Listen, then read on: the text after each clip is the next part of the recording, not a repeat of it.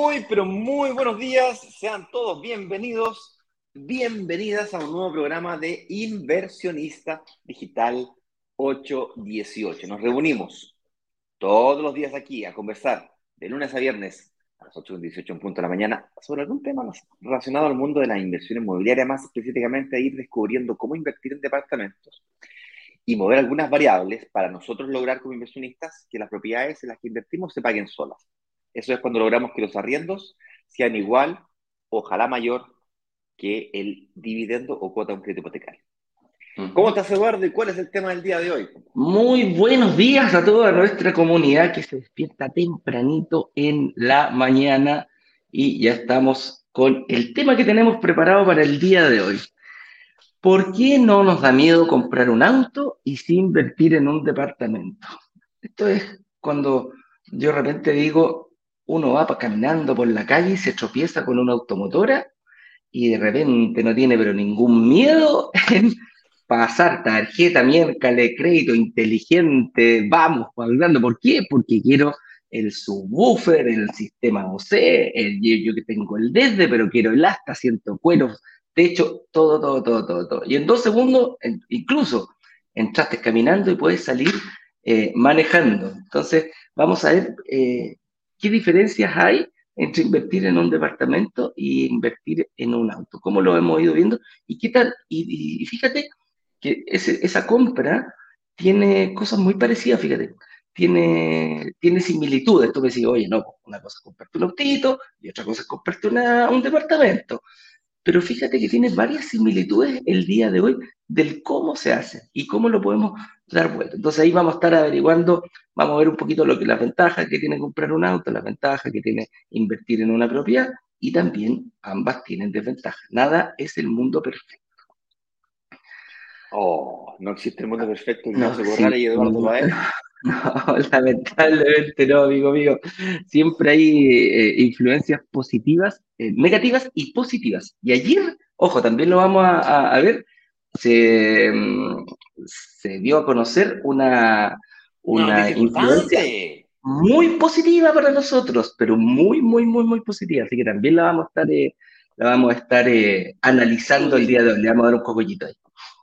La vamos a estar escudriñando, diría. Sí. Oye, em, algunas noticias importantes, además de las noticias que tiene Eduardo, es importante que sepan lo siguiente. El día de ayer yo me metí eh, al live así dentro metido y anuncié de que íbamos a enviar una invitación, o mejor dicho, una solicitud de ayuda para que nos digan si es que valía la pena o no valía la pena la próxima semana, más específicamente el jueves de la próxima semana, hacer un lanzamiento relámpago. ¿Por qué eh, hicimos eso? La, esta semana, el día miércoles, tuvimos un lanzamiento. Ese lanzamiento terminó, terminó el día miércoles, entre estos días, martes, miércoles, jueves y hoy día probablemente, eh, tengamos las últimas reuniones relacionadas con eh, las personas que reservaron para invertir en esa propiedad o en ese lanzamiento, en esa oferta inmobiliaria que tuvimos esta semana, ¿vale? Pero como fue súper rápida, duró 24 horas, 48 para las personas que se preinscribieron, pero es, es rápido. O sea, esa es la gracia del lanzamiento, que es como, como flash. Es una oportunidad es una oportunidad, ¡pum! A las inmobiliarias no les gusta, eh, o es muy raro encontrar eh, inmobiliarias que nos autoricen vender el edificio completo. Cuando eso ocurre es porque hay dos torres. Hemos hecho lanzamiento anteriormente donde hemos vendido edificios completos, pero es cuando han habido dos torres, o es muy raro, es muy raro que, eso ocurra. Eh, larga historia corta, existe la posibilidad de que hagamos un lanzamiento la próxima semana. Pero la próxima semana yo voy a tener un congreso. De hecho, el señor director está aquí en, Brasil, está en nuestra casa, en mi casa en Brasil. Y eh, vamos a estar juntos en un congreso la, próxima semana en Brasilia. Entonces, hacer un lanzamiento el día jueves implica un esfuerzo. Dedicación de tiempo. Dedicación de tiempo, coordinación de equipos, negociaciones, todo un tejimaneje no menor eh, en, en una semana complicada para nosotros. Entonces, eh, antes de hacer semejante locura, queremos estar 100% seguros de que vamos por buen camino. Y para eso, lo único que tienes que hacer es decirnos, ayudarnos a entender por qué no invertiste y si no has invertido nunca en tu vida, si te pasó el lanzamiento, no te diste ni cuenta. Básicamente, dinos cuál ha sido tu mayor obstáculo, desafío, frustración a la hora de pensar en invertir. ¿bien? Eh, primero, dinos cuál ha sido tu mayor desafío, después dinos por qué ese es tu mayor desafío. En el fondo, queremos profundizar sobre el tema. Y eso nos va a permitir, de alguna manera, negociar, crear contenido, crear producto, mm, construir ofertas, inventar bonos que nos permitan resolver las necesidades profundas o los, los obstáculos reales que pueden estar detrás de, de, una posibilidad de inversión. ¿okay? Es por eso que hoy día vamos a escudriñar en por qué pareciera ser más fácil comprarse un auto con crédito que un departamento. ¿Por qué pareciera ser más tentador eventualmente un auto que un departamento? Yo sé que ambas cosas son deseables, como que estuviésemos chipeados, ¿no? Que tenemos un chip aquí y nos dicen, usted tiene que salir del colegio, primero tiene que ir al colegio. Hasta ahí no hay mucho que negociar. Después nos piden por favor que vayamos a la universidad. En algunos afortunados casos, como el mío, me pagaron la universidad inclusive los años que me probaba, los semestres que me piteaba, me, eché el semestre, listo, el papito va y le compra otro semestre más, sin reclamar. Pero hay otros no, que han tenido que tomar deudas, el famoso CAE.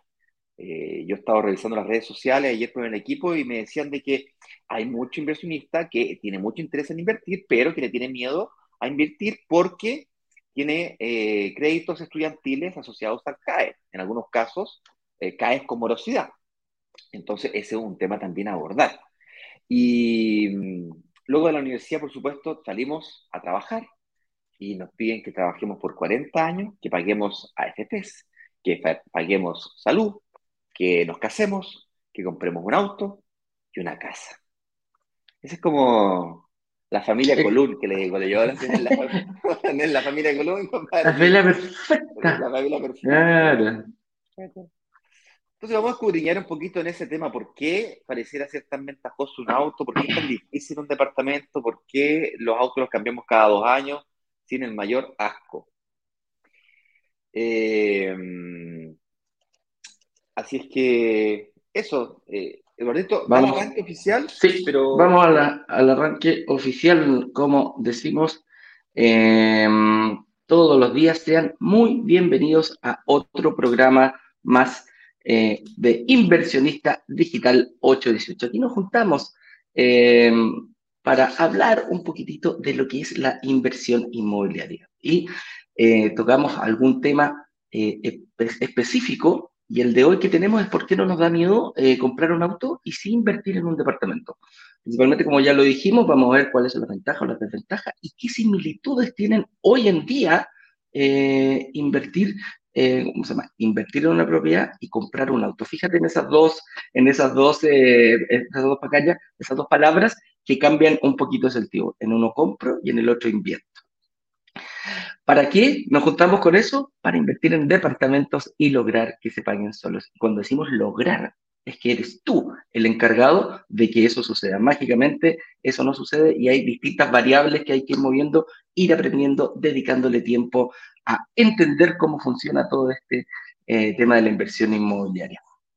¿Y para qué? Cuando se cumple esa premisa de lograr que se pague solo, cuando el arriendo comienza a superar al dividendo. Mientras más alejados estén esas dos variables, quiere decir que toda la planificación de tu estrategia la hiciste de manera correcta. Así que con eso dicho, me presento, soy Eduardo Babé, director comercial de Brokers Digitales, junto a mi amigo y socio Ignacio Corrales, director de marketing de Brokers Digitales, le damos la más cordial bienvenida a todas las personas que a esta hora de la mañana, de la madrugada o quizás de noche ya nos están viendo eh, una vez más. Así que, Ignacio, partamos con, con el tema del día de hoy. Vamos escudriñando entonces este, vamos desmenuzando todo. Así es, partamos entonces, ahí está el tema. Dice, ¿por qué no nos da miedo comprar un auto y sí invertir en, eh, en un departamento? Las ventajas de un auto, principalmente, ¿por qué, por qué queremos eh, hoy en día, qué, qué, nos soluciona principalmente eh, comprarse un auto?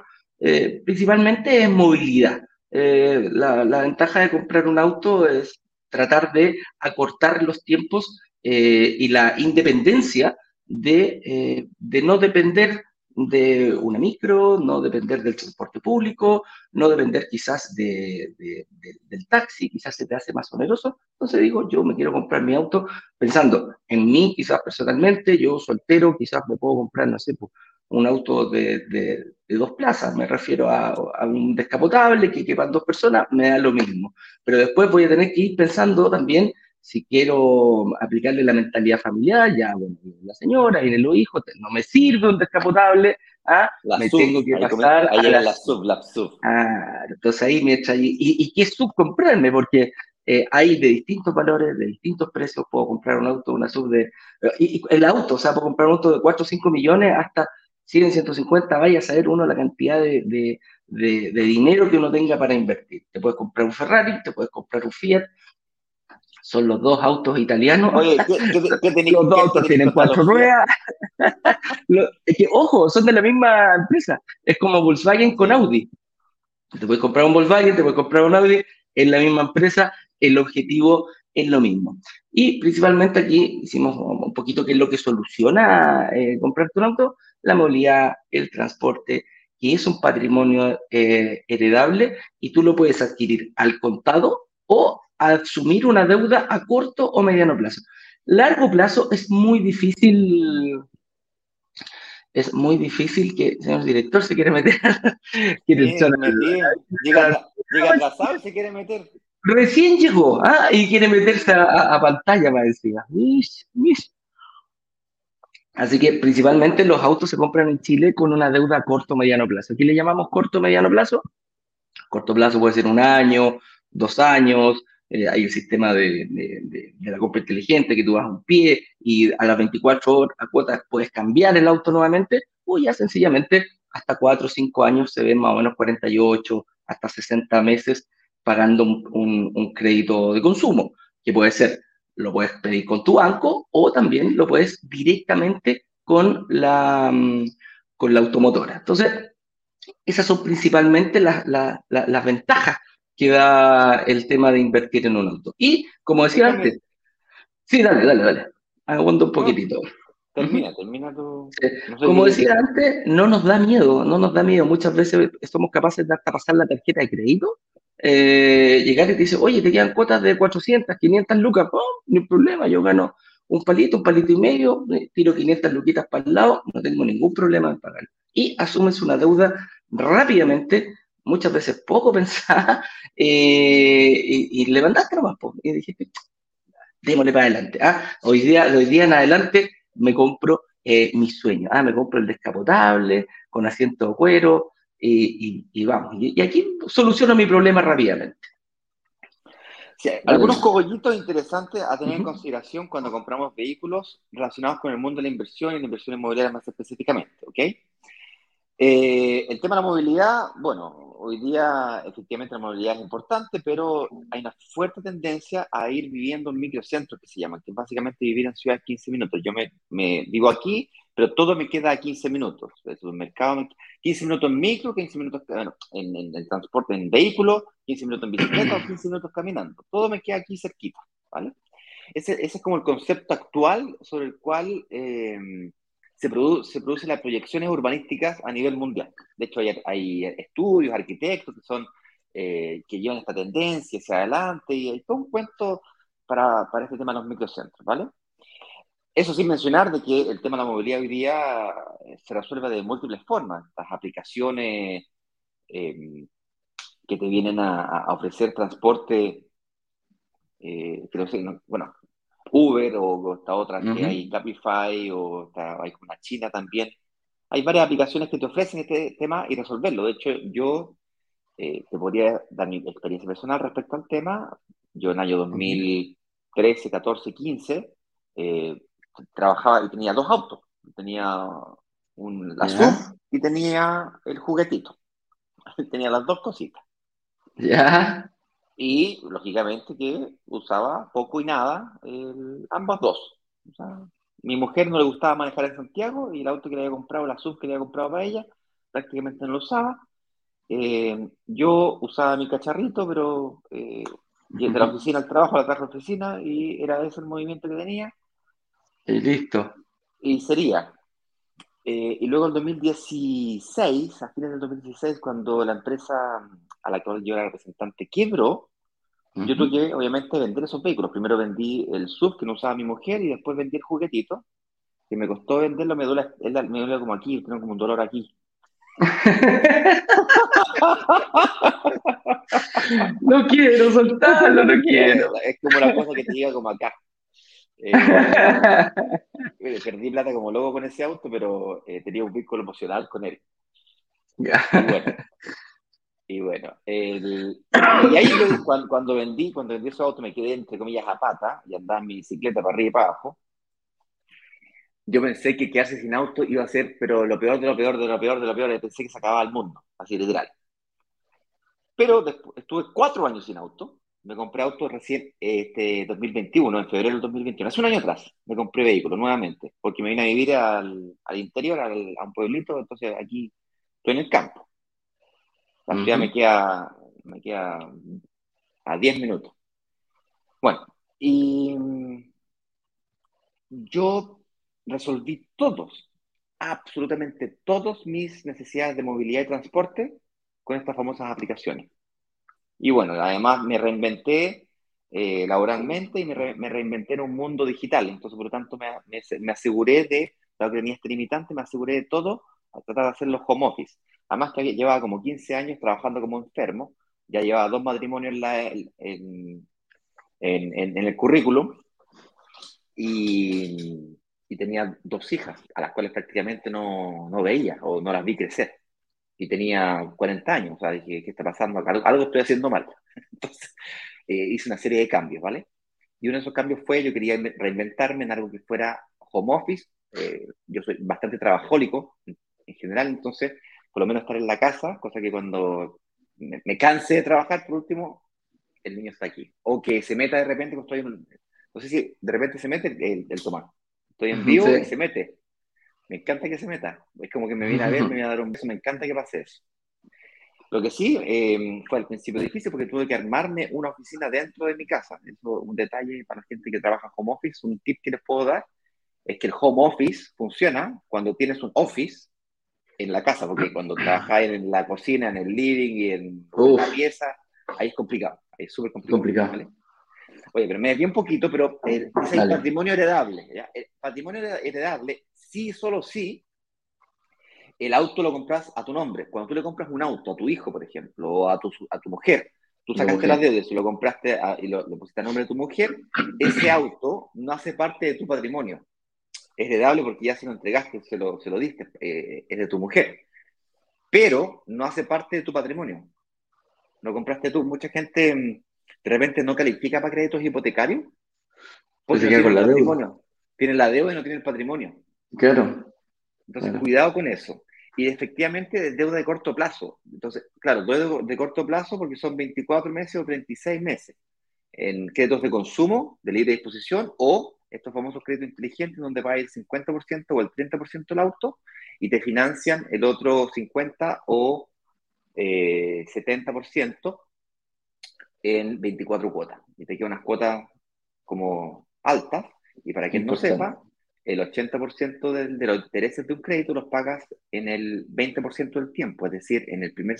El, básicamente, siempre que hay, que hay pagando interés, interés, interés. nunca, nunca termináis pagando el vehículo. Es como si estuvieses arrendando el vehículo, pero con la mitad del valor del vehículo eh, congelado. ¿Entiendes? Eso sin mencionar que el vehículo se deprecia.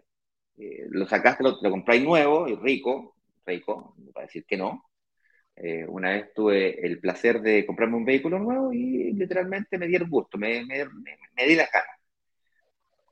Pero, tal como tú bien decías, es un crédito de corto plazo, entonces tal, tal vez, como es un compromiso corto de 24 meses, ya son dos años nomás, ya son tres años nomás. Mandémosle. Ah, dale nomás. Sí, nomás. Firma, ¿dónde firmo? ¿Dónde firmo? Pasa, no me di ni cuenta, pasaron dos años. Entonces hay que tener ese, esa precaución, ¿vale? Porque un crédito de corto plazo con un vehículo que no tiene patrimonio o que se paraliza en el tiempo, sí, es patrimonio, es heredable, pero tienes que preocuparte de que efectivamente sea, esté a tu nombre Eso sin mencionar todos los problemas que podéis tener si es que el auto choca o mata a alguien, ¿cachai? Eh, tenéis que tener cuidado con esas cosas. Tenéis que tener seguro, patentes. Y aquí, y aquí pasamos un poquitito también a las desventajas. Son estos costos ocultos que justamente estáis empezando a mencionar, Ignacio, que no los vemos a la hora de, a la hora de, de, comprar un auto. Se desvaloriza rápidamente, sí, se valoriza rápidamente, tú sales de la automotora y tu auto ya vale prácticamente el, IVA, ya, ya no le voy a cobrar el IVA. Entonces, y después por lo general, cuando yo trabajaba en automotora, tenían el, el, el, castigo que se le hace a los autos cuando tú, no sé si alguna vez hiciste, dije, yo dejo mi auto, te lo paso a la automotora, lo dejo en parte pago, tú me lo valorizas y con esa valorización, de ahí en adelante veo qué auto me compro. O no, decir, el auto me, me das 4 millones por mi auto y mi auto vale 7, voy a tener que financiar 3 millones porque yo te lo pago a ti. Y la forma de hacerlo principalmente era rápido, era ¿cuántos años tiene? Tiene 3 años, listo. El IVA menos del 30%, te, te castigan un 10% anual. Entonces te quedaba el IVA el primer año, el segundo año un 10%, el tercer año un 40% menos del valor, eh, del valor eh, comercial que tiene en ese momento del vehículo. Entonces, lo compraste en 10 millones, 40, listo, te doy 6. Oye, pero ojalá, ojalá 10 millones, no hay automotoras últimamente, parece, bueno. eh, sí, he estado dándome una vueltecita. Lamentablemente, me he estado dando unas vueltecitas por ahí por la automotora. Pero estoy hablando de, de, de, de, un supuesto, con 10 millones sale más, eh, sale más rápido el cálculo, ¿ya? Pero eso es. ¿Y qué otros gastos también tienen? Lo sabemos. Nadie Nadie, nadie hace el tema cuando, cuando, cuando se, se entera de este gasto en marzo. ¿Cuánto sale la patente del auto? Te compraste el precioso, el lindo, el último, y era, ¡oh! oh. Chu, ¿En serio hay que pagar eso?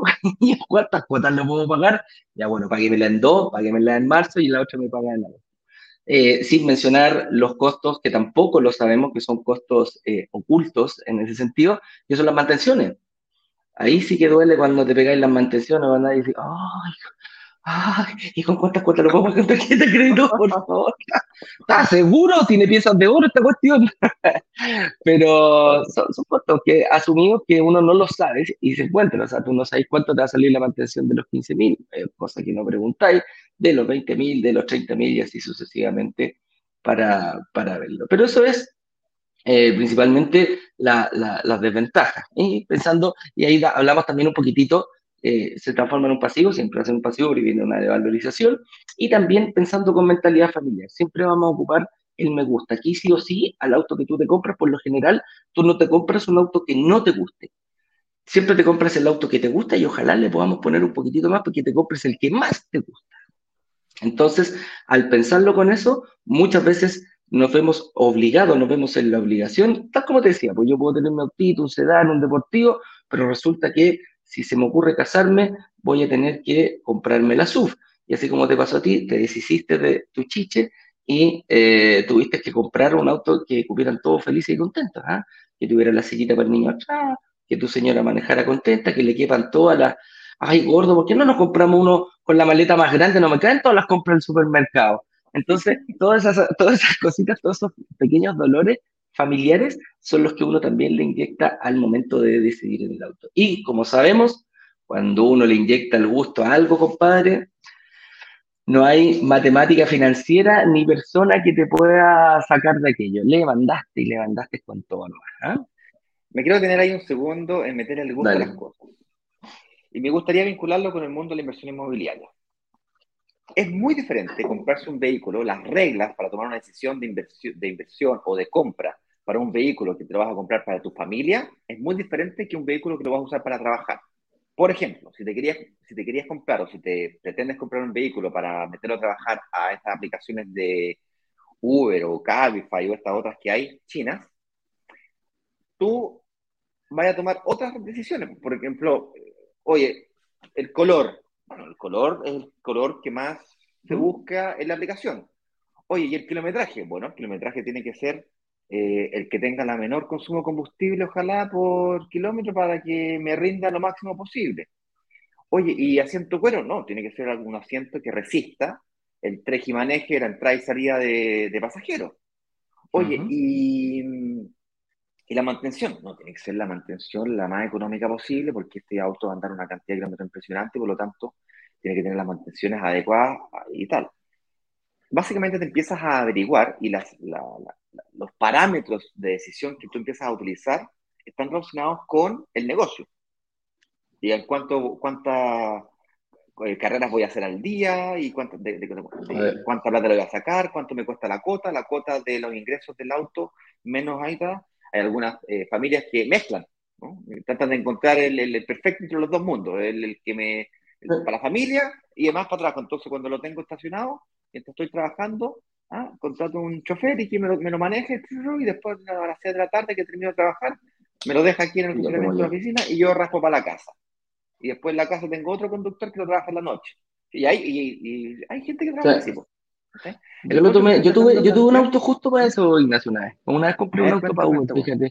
Sí, estaba, tenía una, una, una platita allí, un amigo que, que, trabajaba auto, arrendaba un auto eh, a otra persona, me dice, pucha, quiero ver mi auto. Y le dije, hagamos una cosa, hagamos un plan de pago, yo compro el auto y me lo vaya arrendando y después cuando terminé, si queréis me vais pagando aparte y te quedáis con el auto. Ah, me dijo, perfecto. Y así él trabajaba y iba mm, eh, abonando al precio del auto y eh, también eh, ganaba, ganaba por, la, por la aplicación, trabajaba. Pero tal cual como tú decías, o sea, si tú me decís ese auto yo me lo compro para mí, no. No. No, no, no, no, me gustaba. ¿Te acordás de uno chiquitito, un amarillo que teníamos? Ah, me acuerdo el amarillo ese. Sí, un MG amarillito, el canario le llamábamos. Que lo encontramos barato, lo encontramos de buena oportunidad, con poco kilometraje y cumplía todas las características para eh, poder eh, realizar eh, el, trabajo en estas plataformas. En, Uber creo que estuvo. Y estuvo bastante tiempo y, resultó, fíjate, pero tal cual tuvo, o sea, no, no, me gustaba el auto, lo encontraba bonito, pero para mí no, no, yo necesitaba otro tipo de auto, un poquito más, más, más, grande, no tan city car que le llaman a estos autitos que andan en, para trabajo, ¿cachai? Bueno, ¿qué tiene que ver esto con la inversión inmobiliaria? Bueno, cuando tú haces inversión inmobiliaria, no le tienes que meter el, gusto familiar, por el fondo tienes que buscar un departamento que tenga la tipología necesaria para la demanda de arriendo de ese lugar en el que está ubicado ese departamento. Tienes que además de preocuparte que las terminaciones que tenga el departamento, al igual que el vehículo, que los asientos de cuero no te sirven porque se echan a perder, se raspan, tiene que ser que resisten el trajeteo de la entrada y salida de, de, de pasajeros. Aquí tiene que resistir el arrendatario, que, que, aguante la entrada y salida de arrendatarios, que, que aguante el maltrato que le pueda dar el, arrendatario, ¿entiendes? Porque este tipo de cosas así como plásticas que se echan a perder, pues se rompen. Tiene que ser, ojalá, con terminaciones que, aunque sean un poco más caras al principio, tengan una durabilidad de más sean, más longevas, porque si no tienes que estar remodelando, remetiéndole plata a tu departamento cada tres o cinco años, cada vez que sea un arrendatario, tenés que remodelar la cocina completa, porque todas las chapas de las puertas, todas destruidas, porque la calidad de las terminaciones de ese departamento fueron malas. ¿okay? Son pequeños detalles de los que nos, nos preocupamos nosotros, que tengan el, el, departamento, porque el, el, el departamento que te estás comprando cuando inviertes en propiedades es muy distinto a cuando te compras un departamento para vivir. Para vivir, otras reglas. Para invertir, negocio, negocio, negocio. ¿Okay?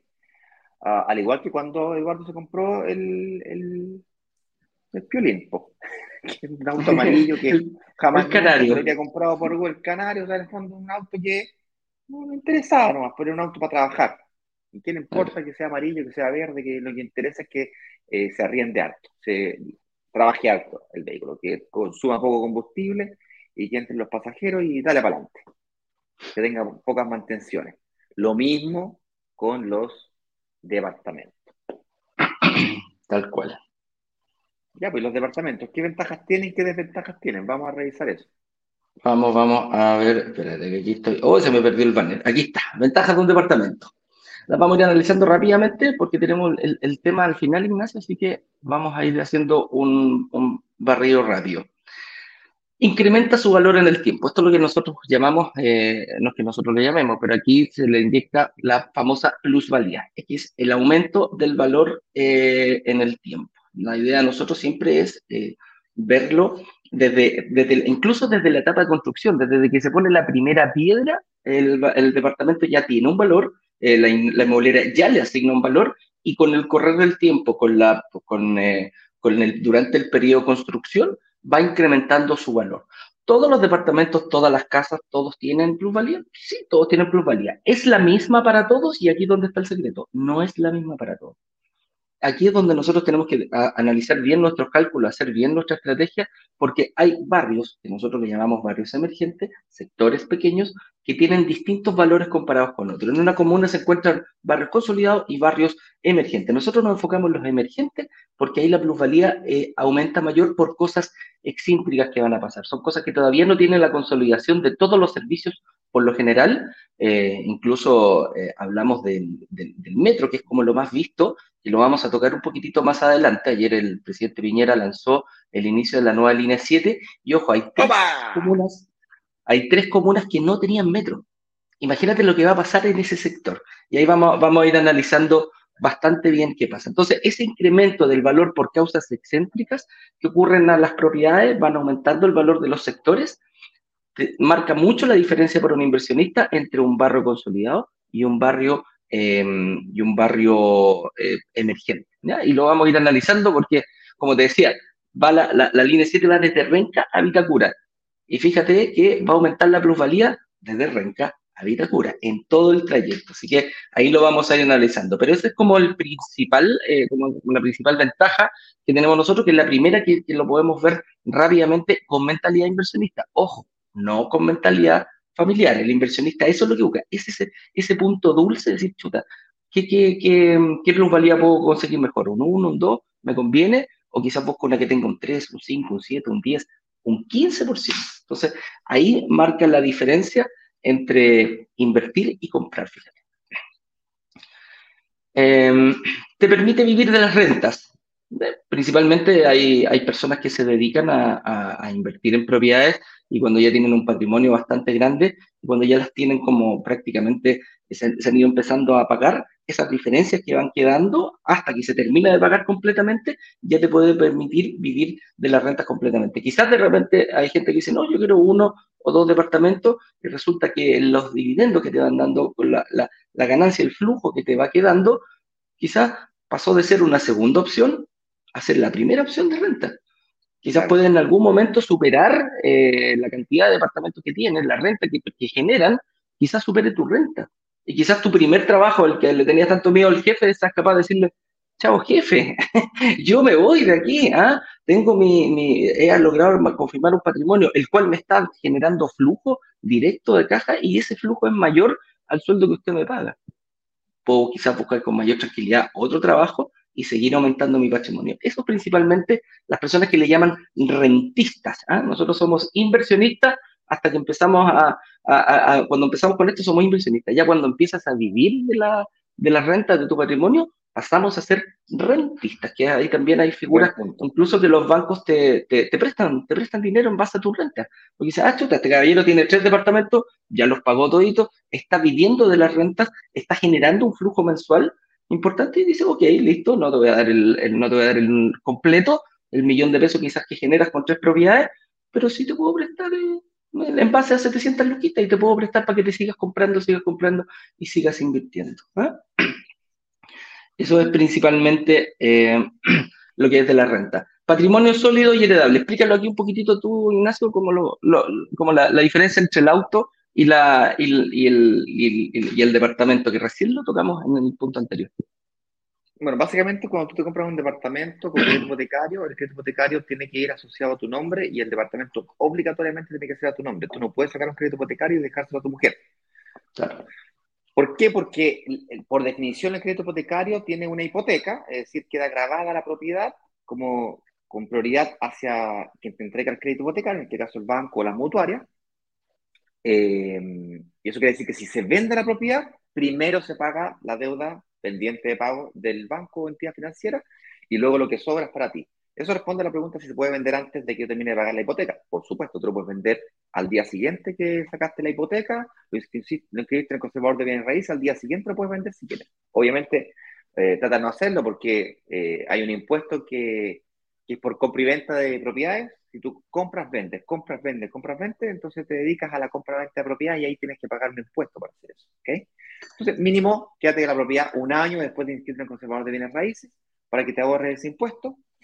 Y dado que está inscrita en tu a tu nombre, a tu root, asociada a tu root, o al root de tu empresa, si es que te dedicas a, esto de forma más seria y sacaste una, una, empresa para esto, o en el caso como lo estamos haciendo Eduardo y yo, una empresa con, uh, con tu root, pero con giro. Eso, ¿Cómo se llama eso, Eduardo? Un nombre que me dijiste ayer. Es, eh, eh, persona natural con giro. Persona natural con giro. Entonces el crédito hipotecario me lo dan a mí como persona natural, pero yo tengo el giro adecuado para la inversión inmobiliaria y por tanto puedo, puedo recuperar el IVA y puedo hacer todos los tejimanejes, aprovecharme de todos los, declarar todos mis ingresos, todos mis gastos y todos mis, los beneficios asociados a ese giro en el cual yo estoy, eh, sobre el cual yo estoy tributando como contribuyente. Y ese da desde el punto de vista que si me muero, los créditos hipotecarios están asociados a seguros de gravámenes, entonces si es que me muero, ese seguro le paga al banco todo lo que le debe y la propiedad pasa a tus herederos. Y desde ahí en adelante tus herederos tienen rentas, si es que no venden la propiedad, tienen rentas sobre las cuales pueden vivir o sobrevivir. Yo es difícil de expresar, eso lo, tiene, lo puede expresar solamente una persona que tiene departamentos, la tranquilidad que te entrega cuando tú tienes un departamento, aunque no esté pagado, no tiene, yo pagué el pie nomás, me lo pasaron, aquí está la llave, se está arrendando, se está pagando solo, sí, pero como tienes un seguro por medio, obligatorio, eso te da una paz, no te puedes llegar a imaginar, viejo. Desde el momento que tienes dos departamentos, tres departamentos, oh, viejo, depende de la cantidad de hijos que tenga, porque el señor director que tiene como 70 hijos. tiene que comprarse un edificio entero el señor director. Tiene que comprarse una torre completa. los va a retar después, los va a retar. Oye, y tal cual como decías tú, funcionan como seguro de vida. Seguro de vida, principalmente las la, compañías de seguro, es un dinero que uno va depositando mensualmente, se va juntando en un pocito, y hay distintos mecanismos y herramientas que en caso de que tú fallezcas, eh, te devuelven ese patrimonio que tú has. ¿ah? Ellos van, mira, hay seguros de vida para todo, pero principalmente esa es la función eh, cubrirte, entregarte un patrimonio en, dinero al momento que tú fallezcas. ¿Y por qué funcionan? Porque recién lo decía Ignacio, funcionan, tienen un seguro asociado, que es el seguro de gravamen, que en la compañía de seguro te va, le va a pagar al banco o a la entidad financiera, a la mutuaria con quien tú lo hayas tomado, le va a pagar la deuda insoluta que queda en ese momento. Si tú, eh, y en el caso que fallezcas, esa propiedad queda 100% pagada y a tus herederos pasa como patrimonio Em, como patrimonio neto, no tiene deuda. Entonces tus, tus herederos no quedan con la obligación de seguir pagando la que quizás tú, tú, tú, tú como persona tenías para pagar mensualmente ese departamento, ya sea tu casa propia o lo estás eh, como inversión, pero eh, quizás tus herederos no. Quizás tus herederos son pequeñitos, quizás tus herederos no están estudiando, vaya a saber uno. Pero esa es la ventaja que funciona como, como un seguro como un seguro de vida asociado a este seguro de gravamen, que en el fondo el seguro de gravamen lo pagas tú, pero el beneficiario viene a ser la entidad financiera que te prestó el, dinero. Esa plata nunca la vas a ver tú. No es que te diga, ah, ya, te la paso a ti, tú se la pagas al banco. No, la compañía de seguro la va a pagar directamente al banco, o a la mutuaria, para que queden claros. ¿Se pueden pagar solos? Sí, se pueden pagar solos. Esa es la herramienta que nosotros, que nosotros enseñamos acá hay distintas formas, distintas estrategias para poder eh, lograr que se vayan solos. ¿A qué se se puede pagar solo? Sí, pero hay que lograr que se vaya solo. Y el que lo logra eres tú, el que está ahí detrás de la pantalla, eh, aprendiendo, dedicando tiempo, viendo nuestras clases, viendo estos live, precisamente vas a ir viendo estrategias para, para aquello. ¿Ya? Pero ahora aquí eh, me gustaría tener un segundo. Yo sé que quieres llegar al punto desde la línea 7 del metro. Yo sé que quieres llegar a ese punto y lo vamos a discutir larga y tendido. Yo lo sé, y todo el mundo que está esperando también eso, no se preocupen, vamos a hablar de la famosa línea 7 del metro, del anuncio que hizo nuestro queridísimo presidente Piñera, presidente de todos los chilenos. Eh... sal de ahí, sal de ahí mejor, ya, sal de ahí. Sal de ahí. Sal de ahí mejor. Volvamos a que los departamentos se pueden pagar solo, a ver. a diferencia de un terreno, yo tengo un, ¿cómo se llama? ¿Cómo se le llama al marido de mi prima? ¿Sería? Eh, Carlos. No, no, no. No se llama Carlos. Oye, este weón le encanta comprar ese terreno, weón. Pero está todo el rato comprando ese terreno, terreno, Buscando terreno. Sí, y le saca en el plata, porque, eh, pero no los puede arrendar. Entonces tiene metido pues. ahí como 200 palos en terreno. ¿cachai? Y, y, no los puede arrendar, entonces no tiene flujo, ¿cachai? No, tiene flujo de caja, no los puede arrendar los terrenos. Pero claro, los compra, los vende, los deja ahí como igual que... Tiene patrimonio. Yo le, yo, le digo, esto, tú tenés como un como un como una empresa de vinos, compadre. O sea, tenés que dejarlos madurar los terrenos ahí como 5 ah. años, 7 años. Para sacarle algo de Y, y, le encanta, le encantan los terrenos, compadre. Y ahí, desde ahí no lo sacáis. Hemos tenido discusiones de dos botellas de vino. no han llegado a consenso después de la segunda, me imagino. ¿ah? Ahí ya empiezan, llegan a quererse, abrazarse, al final, te quiero. No, digo, no, no, los terrenos, espectacular. No, los departamentos, güey, y al día siguiente cada uno por su lado. Obvio. Pero básicamente el gran, el gran, la gran crítica que tengo a los terrenos es que no se pueden arrendar, ¿vale? Entonces los departamentos me entregan las llaves, yo saco mi hipoteca, ¡pum! Siguiente. Eso es. Yo ojo, con los terrenos. El otro día estaba viendo un, reportaje que hay, hay que tener muchísimo cuidado, que esa es otra seguridad que te entregan. Eh, muchos terrenos, eh, la gente los compró y no tenían permiso para el agua, estaban, eran oh. inconstruibles, estaban en, en eh, había un, un, gallo ahí, un famosillo que vendía terrenos en lugares declarados inundables, por lo tanto no podías construir.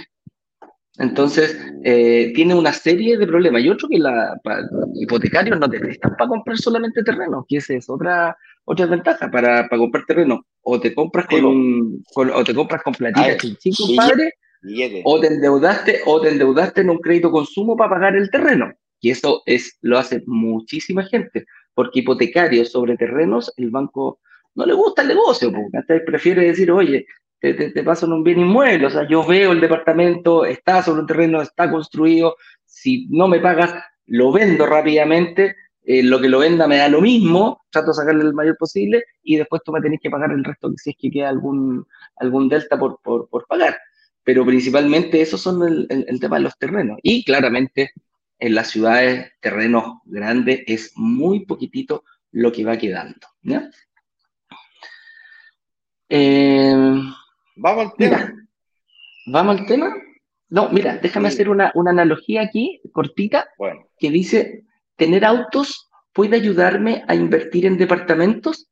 Y la respuesta es sí, fíjate. Mira, lo, contraintuitivo. ¿Cómo, cómo, ¿Cómo, yo pudiendo tener un auto me puede ayudar a invertir en un departamento? Cuando hablamos de similitudes entre invertir en autos y en, en, en departamentos, Quiere decir que los departamentos empezaron hace un tiempo atrás a entregarte la posibilidad de pagar el pie en distintas cuotas. Y cada vez hemos ido eh, aumentando la cantidad de cuotas, las inmobiliarias se han, puesto cada vez más eh, ingeniosas en este sentido. Y fíjate que yo puedo sacar un auto a 60 cuotas y también puedo invertir en un departamento en 60 cuotas. Y fíjate que las cuotas, dependiendo de los departamentos que nosotros estamos hablando de inversión, de repente son parecidas puedo tener, eh, puedo llegar eh, con un poquito de ahorro eh, a tener, pagar 250, 300, 400, 500 mil pesos, dependiendo del octanaje que yo pueda inyectarle al departamento, la, la, capacidad de pago mensual que yo tenga. Y ahí donde muchas veces se cambia, porque gente me dice, oye, mucha, no, yo no tengo capacidad de ahorro porque no tengo ahorro. Pero resulta que me estoy comprando un auto, llevo 20 cuotas, de 24, no me he atrasado ninguna y estoy pagando cuotas de 350 lucas. Y yo digo, oye, ¿qué pasa si terminaste esas cuatro? Porque no voy a pagar más. Terminaste esas cuatro, eh, te quedan cuatro cuotitas. ¿Y, y, qué pasa si después esas 350 lucas no te las vuelves a gastar, no te las, no, no, no inviertes de nuevo no, en un auto? No, renuevas el auto. Claro, pero chuta, digo, invierto esas mismas 350 luquitas y puede haber un departamento que me genere una cantidad de cuotas que yo ya sé que el, inversionista es bueno para pagar porque no se atrasó ninguna, fue bastante ordenado, y resulta que esa capacidad de pago que yo tengo, aunque no tenga ahorros, la traspaso desde un auto, la, pongo en un, eh, departamento. Fíjate que las condiciones son bastante, bastante, bastante parecidas. Entonces, si yo de hoy día tengo y, lo veo y digo, oye, yo pago mi auto y pagué en 36 cuotas y no tengo ningún problema, date cuenta que ese mismo dinero lo podrías transformar en capacidad de ahorro. ¿Por qué de ahorro? Porque vas a ir ahorrando durante el tiempo. Esa capacidad que tú tienes de decir 350 lucas, la dedico a esto, o la capacidad de pago que yo tenía para pagar mi autito, la transformo en una inversión. Y ahí, ese músculo que generaste pagando tu auto, lo puedes transformar en un músculo de pago de una inversión en un departamento. Así que por eso, tener autos, fíjate que puede ayudarme bastante a invertir en un departamento. Genial, interesante la analogía, me gustó tu, analogía. Así es. Ya vos, presidente Piñera da inicio a la construcción de inicio de obras. Una cosa es que lo hayan anunciado, otra cosa que lo hayan licitado y otra muy diferente que inicie la construcción. Así es. Desde el año pasado que venimos diciendo de que la línea 7 está proyectada, está anunciada, no sé cuánto, y quienes hayan invertido se van a ver beneficiados, pues bueno, los que lo hicieron el año, pasado, hoy día se van a ver beneficiados de todos los aumentos de precio que produzca el anuncio que se hizo el día de ayer a la construcción de la línea 7 de metro, de que viene un aumento de precio en todos y cada una de las estaciones de metro que están asociadas a la línea 7 de metro, es un hecho. Yo lo viví en carne propia cuando se construyó la extensión de la línea 1 desde los militares hasta los dominicos. Yo me compré un departamento como un par de meses antes de que se eh, anunciara por el presidente Lagos en su época, la construcción de la extensión de la línea 1 del metro hacia los dominicos, y mi departamento subió 500 UF en cuestión de así, en cuestión de meses. Así es que, mm, señores y señores, analicemos este recorrido para que veamos dónde podemos encontrar oportunidades de inversión. ¿Les parece? Así es. Este tema da para un live completo, pero dado que... Lo vamos a tocar rápidamente. Sí lo que hicimos, lo que hicimos traer al, lo que hicimos traer a la, a la, a la parrilla, porque la verdad que es eh, una noticia buena. Hace rato que no nos dan una buena noticia, que alza de tasa, que, que los, los, los, créditos se acortan, que la casa ¡ah! y ahora eh, nos dieron una buena noticia para los inversionistas. ¿Y por qué? La línea 7 recorrerá dice 7 comunas en 37 minutos. ¿Qué va a mejorar? El metro, principalmente la conectividad. Esto va a partir, va a ser la línea, más, la línea metro más larga que se ha construido eh, son 26 kilómetros y 19 estaciones. Va a recorrer 7 eh, comunas, partiendo en Renca, Quilicura, Quinta Normal, Santiago Centro, Providencia, Las Condes y Vitacura. Y fíjate que de ese recorrido, que uno puede decir, mira, va a partir en el sector norte y va a llegar hasta el sector oriente, hay tres comunas que no tenían metro, fíjate. Y que eran Renca, Quilicura y Vitacura eran tres, son tres comunas que uno dice, mira, oh, Ditacura consolidado, tiene todo, pero no tenían hecho. ¿Cachai? Entonces, el recorrido va a partir desde Renca, no, no, no, no me he fijado mucho, se va a meter después por eh, Cerro Navia. Cerro Navia, que es una comuna que, tiene poco, una de las comunas con, con, más pobres que tenemos en Santiago, va a llegar el metro, va a, va a permitir a toda la gente de la comuna eh, conectarse con todo el resto de la red. Se va a meter por eh, Quinta Normal, Santiago Centro que va a tomar ahí en, Puente Calicanto y después va a seguir para bordear el río hasta llegar em, por, eh, va a cruzar eh, todo lo que es Providencia, por Andrés Bello, va a seguir subiendo eh, por, toca, un poquito de Las Condes y después llega hasta Estoril, ahí con, bordeando lo que es la lo que es la avenida Kennedy. Entonces va a tocar Las Condes y termina allá en Vitacura. Aquí estás poniendo el, el, el videito. El videito, ahí parte en Renca, sigue por Avenida Mapocho, derecho por Avenida Mapocho, Neptuno, Radal, ahí tiene otra estación de metro, después parte por Martínez de Rosas, San Pablo.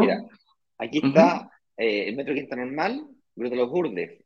Todo este sector que está acá, todo este. Entre medio. Todo este que está aquí, está que arde, pero así parece que parece Roma, compadre, pero una cosa impresionante. De hecho, el presidente electo eh, va a vivir por aquí, en, en, en Yungay. En Yungay, que está cerquita aquí de la línea, está como por acá en realidad. Sí. Eh, ¿Y sabes por qué está tan, porque está tan Está tan on fire ese sector, Ignacio, porque esas cuadras van a quedar entre dos líneas de metro. ¿Sabéis lo importante que es para, para la del sector? Aquello, que, que, tu departamento quede entre dos líneas de metro, dijito, por algo las inmobiliarias ya previeron esto y hay algunas que dicen, yo clavo mi banderita aquí, si quiero ir para un sector, pum, camino tres cuadritas para acá, y si no, camino tres o cuatro cuadritas para el otro lado y me voy para otro sector de Santiago. Y esa, eso te genera una plusvalía, pero impresionante, amigo mío. Mira, y ustedes podrán ver de que esto termina en el sector de Estoril. Entonces, todo este sector de acá también tiene una enorme plusvalía. Sin embargo, acá encontramos departamentos de dos dormitorios, dos baños, en 8.000, 9.000, 10.000 UF. ¿Y qué va a pasar ahora? Aquí en Quinta Normal, no, va a seguir subiendo más y más. Va a seguir subiendo. Versus aquí en Quinta Normal, que encontramos de 2.500 a 3.000 UF. ¿Vale?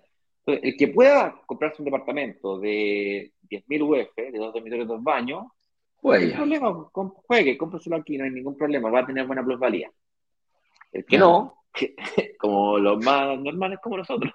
Como nosotros. Nos toca por acá, en Quinta Normal. Ahí está Barrio Yungay, eh, todo ese sector que mostré recién yo, ahí no están las papitas que queman, papá. Claro, claro. Y todo ese sector va a ir, va a ir subiendo. ¿Qué haría yo? ¿Cómo podemos congelar la plusvalía? Eh, ¿Cómo podemos congelar el, el, precio y aprovecharnos de una mayor plusvalía? Que ojo, todo este tipo de, de anuncios, lo único que hace es eh, aumentar, donde hay 19 estaciones de metro y en, alrededor de esas 19 estaciones de metro se están empezando a construir eh, distintos eh, pueblos. ¿Y qué va a pasar? En un principio, en esos pequeños barrios, va a aumentar la plusvalía.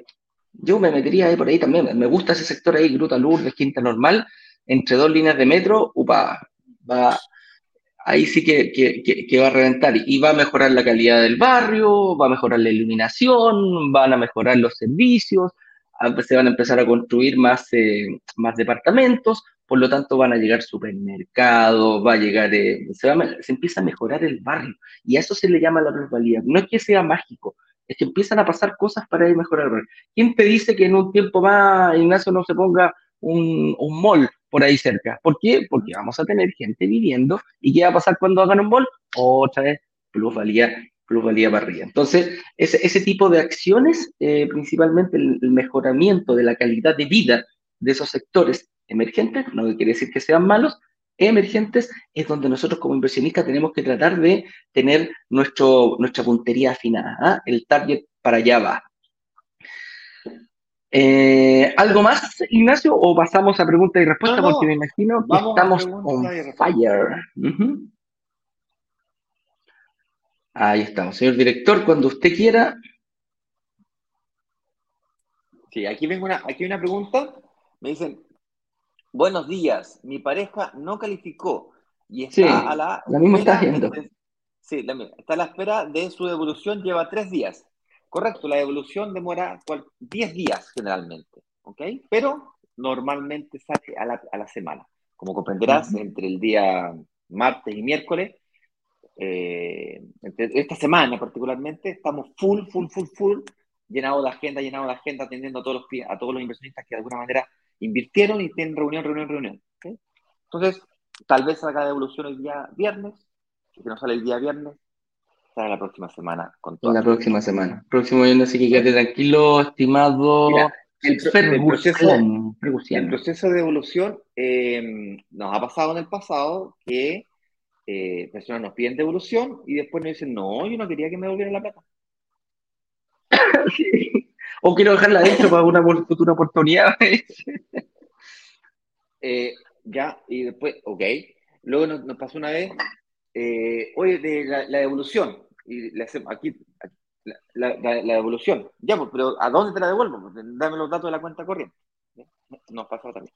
Nos pasó también que, eh, oye, la devolución, ya fantástico, em, y resulta que la persona no, había hecho la reserva, había hablado por aquí, por allá, no sé cuánto, había logrado la, reunión sin pagar la reserva.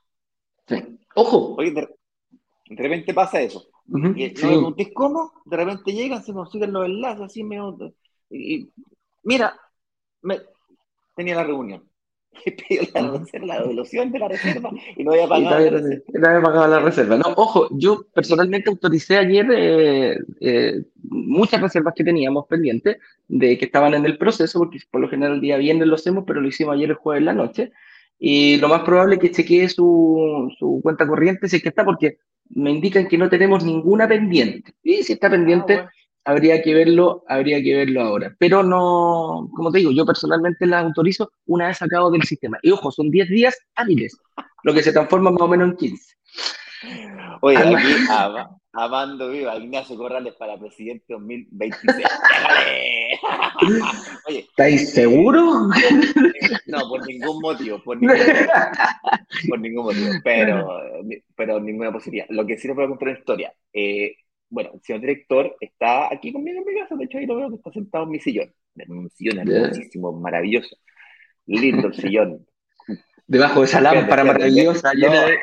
Voy a contar la historia. Y, ¿Eh? y me dice, y me dice, oye, no sé lo que me pasó, ¿Qué, qué cosa pasó?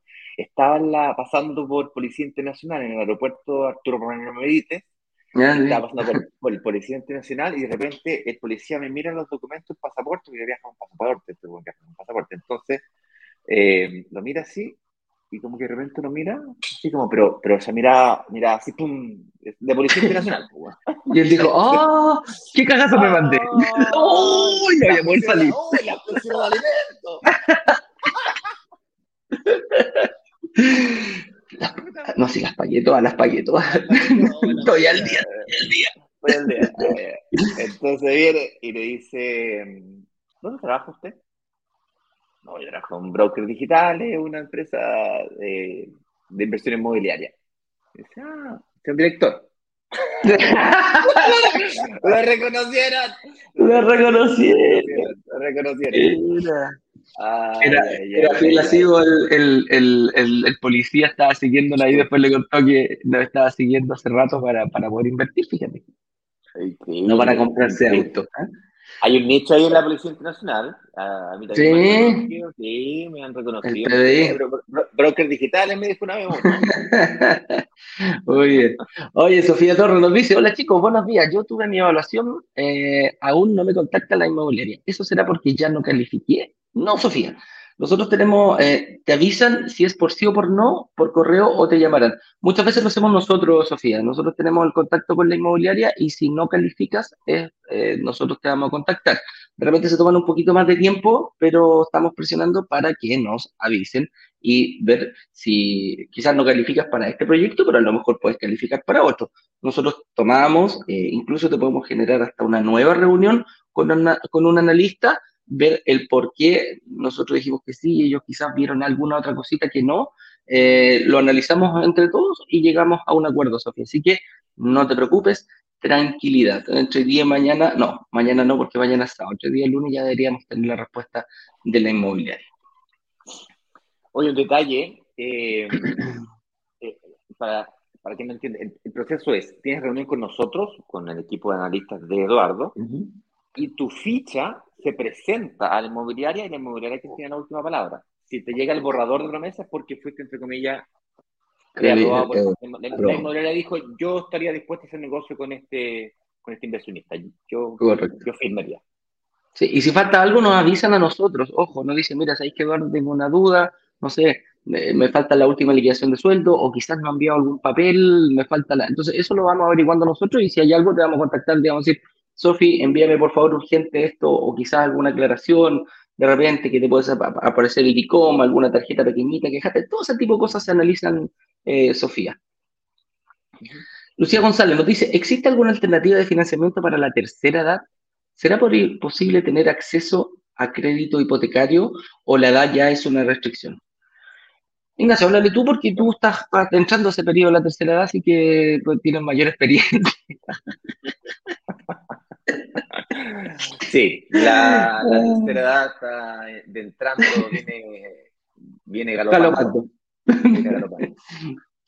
Sí, mira, la edad máxima a la que te prestan créditos hipotecarios en Chile está entre los 75 y los 80 años, pero depende más que de la entidad financiera, depende de los seguros.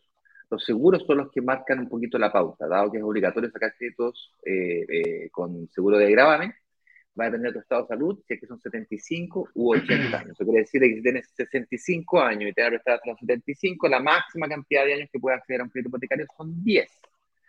Consecuentemente, no es que no se pueda invertir, sino que es que tienes menos tiempo para invertir. Una hipoteca, por definición, es un crédito de largo plazo. Creo que el mínimo en Chile son 5 o 7 años, una cosa por el estilo. Por lo tanto, vas perdiendo, eh, no, es, no es que pierdes acceso a hipotecas, sino que pierdes tiempo. De ahí la importancia a tratar de acelerar este proceso lo máximo que uno pueda, mientras antes, mejor. Por ejemplo, Eduardo y yo, que tenemos ya cercano a los 46, bueno, Eduardo ya ha pasado los 46, ya 46 y, varios meses. Y yo que estoy apenas, recién, a punto, la próxima semana, de entrando, de, entrando a los 46, entonces eh, ya, ya la cuenta regresiva comenzó. Sí. Ojo, Lucía, hay una, hay, una, hay una fecha de entrada, hay una edad de entrada que los bancos te están prestando, dependiendo, por lo general, hasta los 65 años que se cumplen, y va a depender mucho de tu, de tu estado de situación, cómo, cómo estás, si sigues trabajando, sigues generando ingresos, de dónde recibes tu ingreso. Eso también se fija el banco a las personas de tercera edad. Entonces, pasado esa edad, ya. De, tu patrimonio también. También. Patrimonio, ingresos, deudas, cómo lo vayan manejando. Marcelo Kigure nos dice, entonces, les quería hacer una consulta. Compré un departamento en marzo del año pasado. ¿Podría recuperar el IVA de ese departamento para así seguir invirtiendo? En marzo, upa, si te lo entregaron en marzo del año pasado, yo creo que ya está ahí.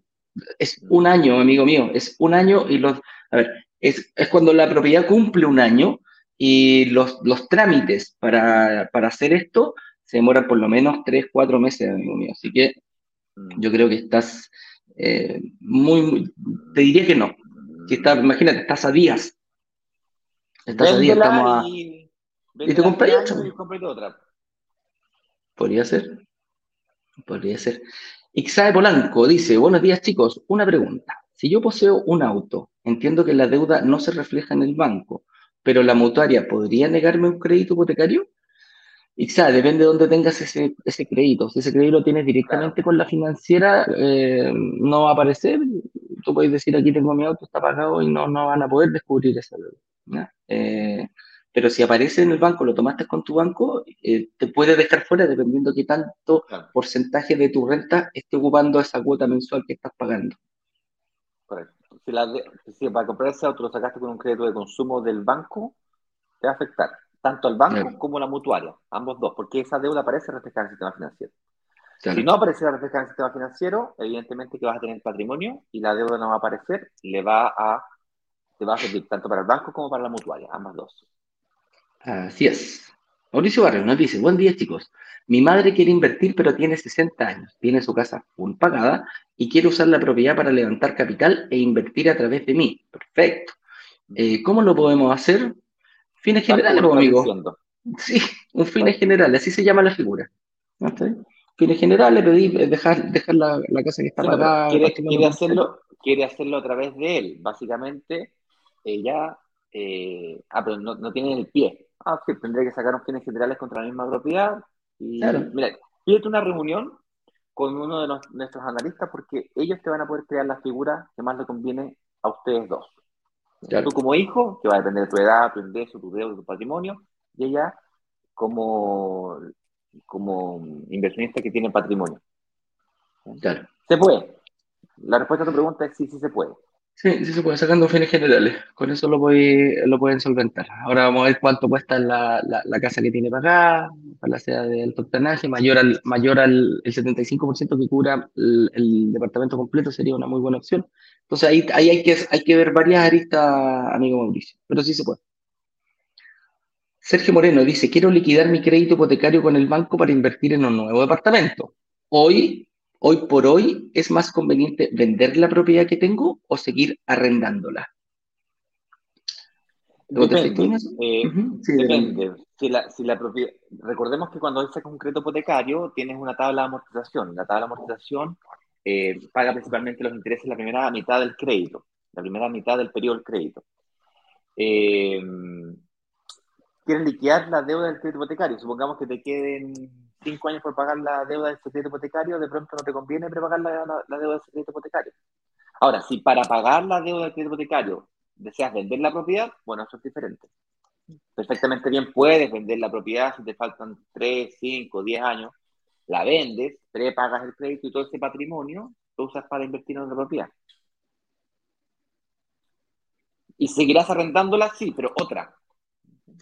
Lo que importa es la plusvalía. Si la plusvalía es menos del 5% de la propiedad que tienes hoy día, véndela, de una. Busca, busca mejor, busca mayor plusvalía. Ándate ahí a Quinta Normal, Busca la línea del Claro, ándate vaya para Quinta Normal, ahí todo ese sector está on fire. Va a ser, puede ser incluso hasta vecino del presidente. ¿ah? Jorge Maluf nos dice, eh, el mayor obstáculo ha sido la tasa de interés. El mayor obstáculo ha sido la tasa de interés. Pareciera eh, que no es un buen momento con una tasa de 4, 4,5. Y si es un buen momento, y si es un buen momento, ¿por qué lo sería? Ese ha sido mi obstáculo personalmente. Saludos. Ya, vamos por partes la tasa del 445 actualmente, es cierto, efectivamente hoy día se están entregando crédito hipotecario en esas tasas, eh, a pesar de que nosotros hemos hecho los cálculos del último lanzamiento, por ejemplo, en 5.3%. Pero efectivamente hoy día eh, varios inversionistas están sacando créditos hipotecarios con esas tasas del 4.3, 4.5. Cuando yo hice mis primeras inversiones inmobiliarias, las hice al 5.9 y lograba que las propiedades se pagaran solas, al 5.9. Eh, en una época donde no había tanta portabilidad financiera como hoy día y por lo tanto los costos eran bastante, eran aún así, los, costos de administración y tal eran bastante más altos que los de hoy día. Desde ese punto de vista, sigue siendo hoy día mejor que hace 15 años atrás cuando yo partí. Ahora bien, claro, ¿son más altas las tasas de interés con respecto a esta misma fecha del año pasado? Sí. Eh, pero hagamos matemáticas. Supongamos que tú decidas no invertir hoy día en un departamento de, digamos, 100 millones de pesos. Y la tasa de interés que tú puedes conseguir de aquí a un año más sea de un por ciento más baja. Es decir, en vez de 4.5 la sacáis en 3.5, cosa que no es tan fácil de obtener. Incluso si las tasas de interés fueran más bajas. Entonces, durante todo este año tú, tú dejaste de ganar una plusvalía de un departamento de, 5 de 100 millones de pesos, supongamos el 5%, serían 5 millones de pesos. Versus que hubieses invertido a la tasa del 4.5.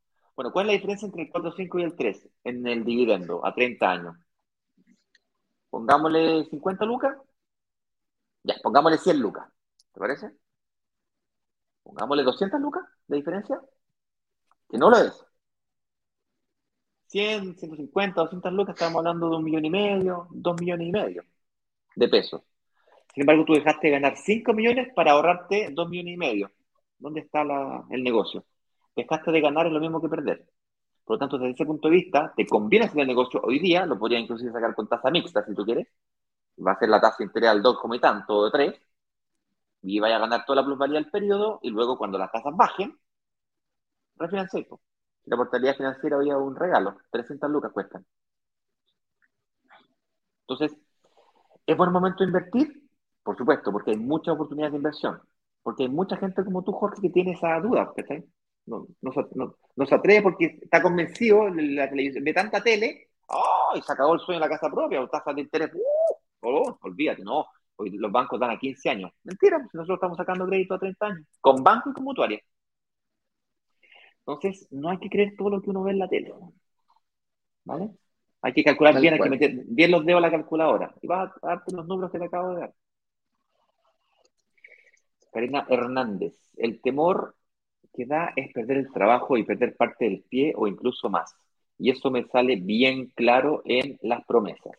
Efectivamente, Karina, cuando uno firma una promesa compra-venta, las inmobiliarias en general el mercado coloca, cláusulas de eh, incumplimiento promesa bastante altas, que pueden ir entre el 5, el 10, el 15 o hasta el 20% del valor de la propiedad, no de lo que hayas pagado. Eso quiere decir que vas a perder parte importante de tus ahorros, y que no todos tus ahorros. Salvo utilicen la fuerza de la comunidad para negociar cláusulas de salida. En el último lanzamiento, por ejemplo, incorporamos una cláusula de salida que era cesión de promesa sin multa. Sin multa. Y otras cláusulas que eran por cesantía o enfermedades graves también, resiliación. La diferencia entre, cesión y resiliación es que la resiliación es tú devuelves, presentas la, documentación correspondiente de cesantía o enfermedad grave y eh, se recibe el contrato. Se te devuelve la plata, pasan al departamento, ahí está, listo, si te viste no me acuerdo. Eh, sigue, recupérate y, volvamos a hacer negocio más adelante. Igual de medio que siempre. Luego la sesión de promesas diferentes. No me dieron el crédito, quiero ceder porque me caes mal. Y bueno, eso es, tú como inversionista eres responsable de encontrar otra persona que quiera quedarse con tu negocio. ¿okay? La mejor forma de hacer eso es vender la promesa al mismo precio que la compraste hoy, pero en dos años más. Entonces, bajo esa situación, eh, lo peor que te puede pasar es que ahorraste por dos años y recuperaste tus ahorros. Eso es cuando hay sesión de promesa sin multa o con multa muy reducida. Entonces, lo, tu peor escenario es ahorrar bajo ese escenario. Preguntas desde Instagram. Desde Instagram tengo una preguntita acá, dice BGRU, dice, todo muy claro, saludos desde Rancagua, solo me queda una duda, ¿cuál era la joyita de Ignacio? sí, mira, yo a mí me encantan los, Mini Cooper, mi, es mi auto favorito, me encanta el Mini Cooper y yo he tenido dos Mini Cooper en mi vida, me compré un Mini Cooper S nuevo cero kilómetros, era negro entero, compadre, era lindo, hermoso, maravilloso. Viste que todos le ponen como estas cosas, como, como de todos colores, y a mí no, me gustaba negro completo, cuero negro por dentro, estaba lleno de, chiches. Y no lo, tuve que vender, eh, el, primero me dolió el alma, pero de picado fui, hice otros negocios y pues me compré otro auto, otro Mini Cooper, un Mini Cooper S, pero me lo compré usado. Eh, tenía súper poco, tenía 5.000 kilómetros, 3.000 kilómetros tenía. Y yo lo vendí con 5.500 kilómetros. no, lo sacaste en nada, claro. Lo poquito. viejo, yo ese auto no lo, no lo lavaba, yo le hacía masaje. y las ruedas yo se las limpiaba, le, hacía, le hacía un manicure. Le abría el motor y tenía, y tenía mi escobillita y yo le hacía así al motor y le limpiaba las mangueritas. Le hacía así. Ay, ay, ay, ¿no? es mi auto favorito, el Mini Cooper ese, me encanta.